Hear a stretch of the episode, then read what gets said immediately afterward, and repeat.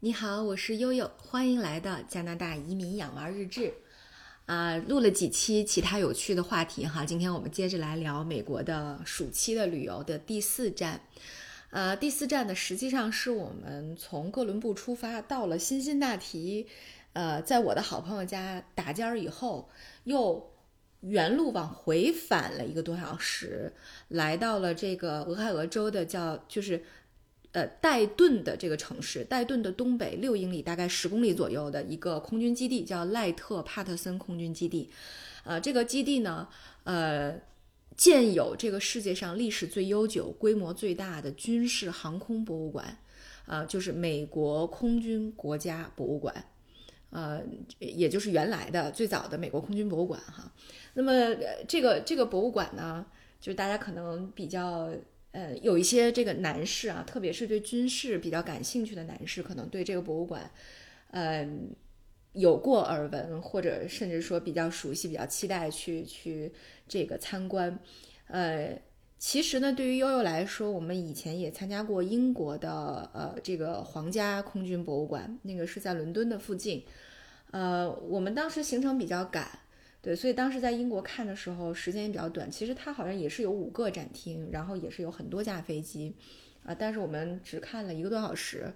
呃，然后就走了。所以我当时对美国这个空军国家博物馆没有什么太大的期待，我觉得哎，可能都差不多那样，啊，那个特别是到了到了戴顿，到了博博物馆以后，哈，它所有的门票啊、参观呀，包括有导游的。呃，游览都是免费的。然后一看，哎呦，这么老，我这 是吧？这么老的一个一个博物馆，就当时就没什么期待。然后我记得进去之后，特别特别认真的参观了第一个展厅啊。第一个展厅呢是由两个部分构成的，一个是早期，一个就是一战和二战。因为我记得当时在英国的皇家博物馆，我好像也就看了这么这么这么一个，也是差不多主题内容的。啊，都有这个，呃，最早这个，比如莱特兄弟他们在这个，呃，最早的一些展品啊，最早的一些实验等等，呃，那么，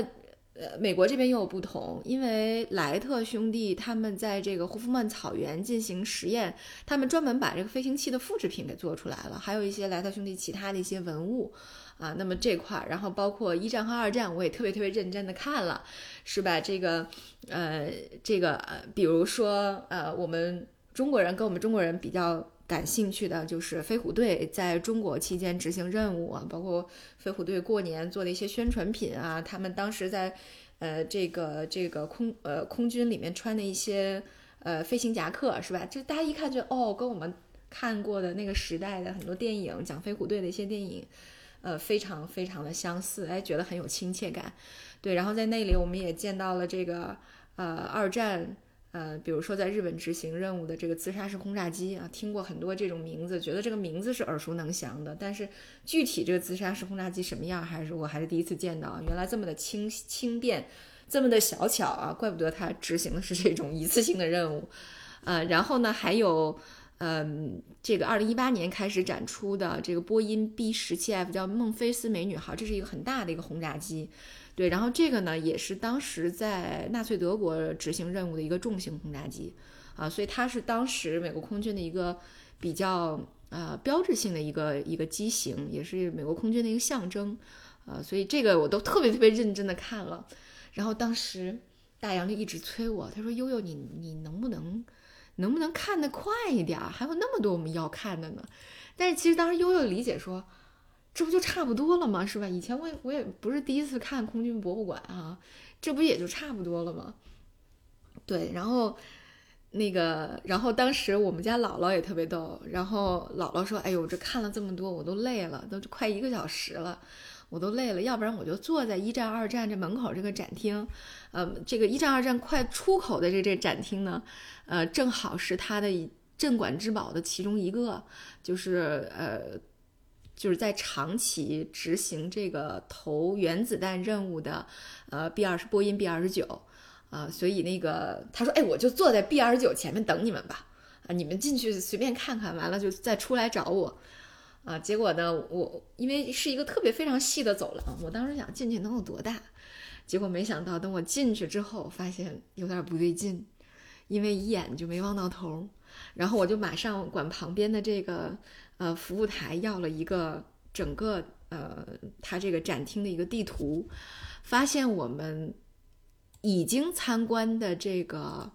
呃早期的这个。就是早期和一战、二战的展厅，只不过是四个机库里面的第一个机库，也就是说，我们第一个机库就浪费了一个小时的时间，非常认真的看。后面还有三个一样、一模一样大的体积的机库，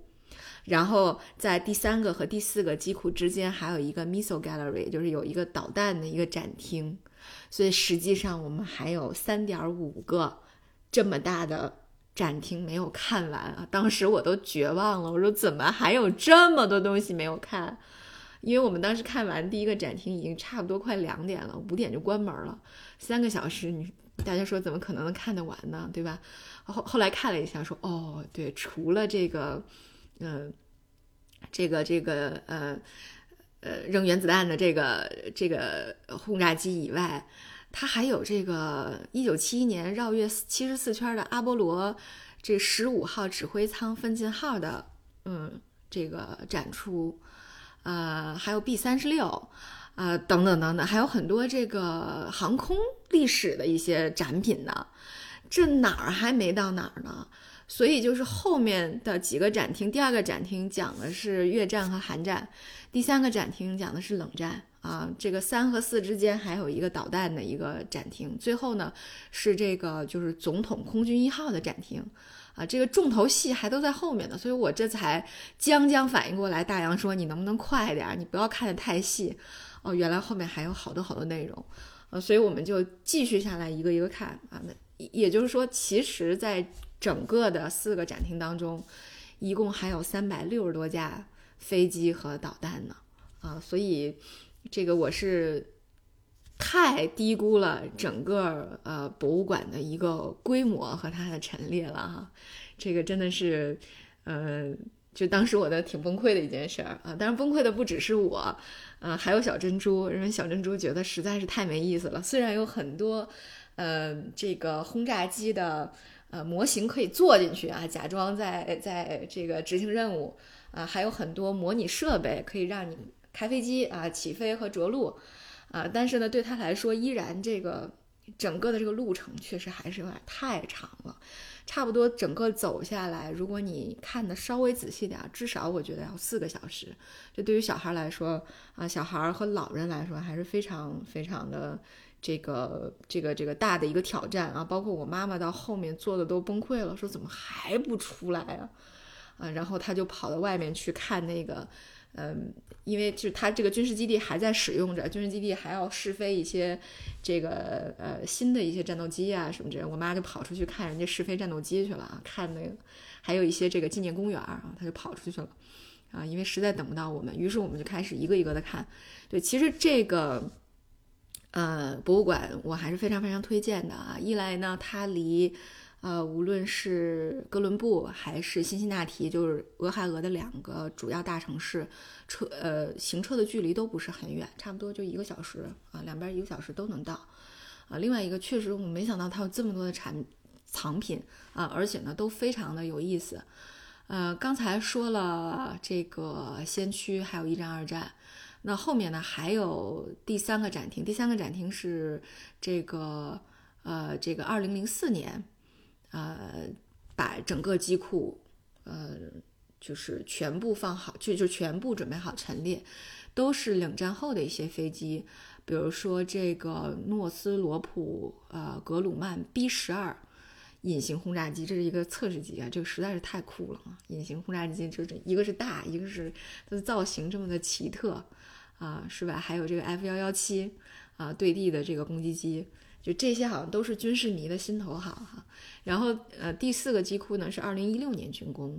呃容纳的是总统的专机就空军一号，还有一些太空的藏品啊，还有一些这个这个爱国主义教育基地的呃展区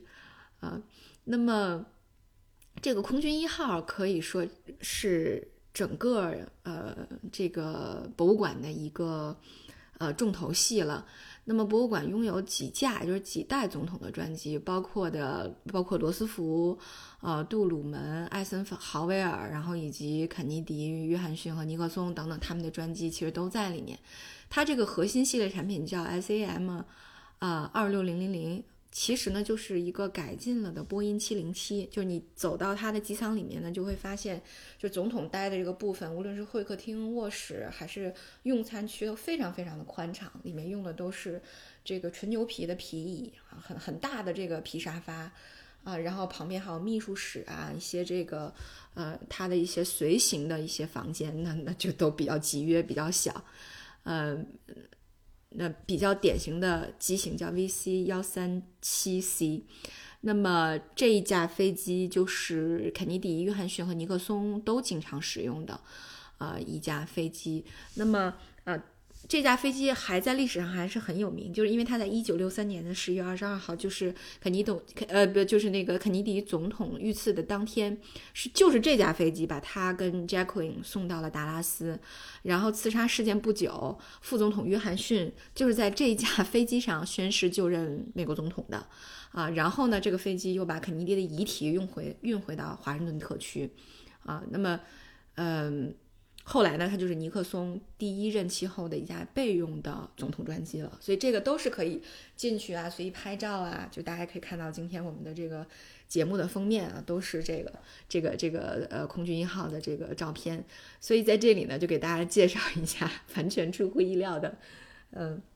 美国空军国家博物馆非常有意思啊！如果大家到附近的话，一定要去看看，还是非常值得打卡留念的一个旅游景点。好吧，那今天我们的节目就到这里，感谢大家的收听，我是悠悠。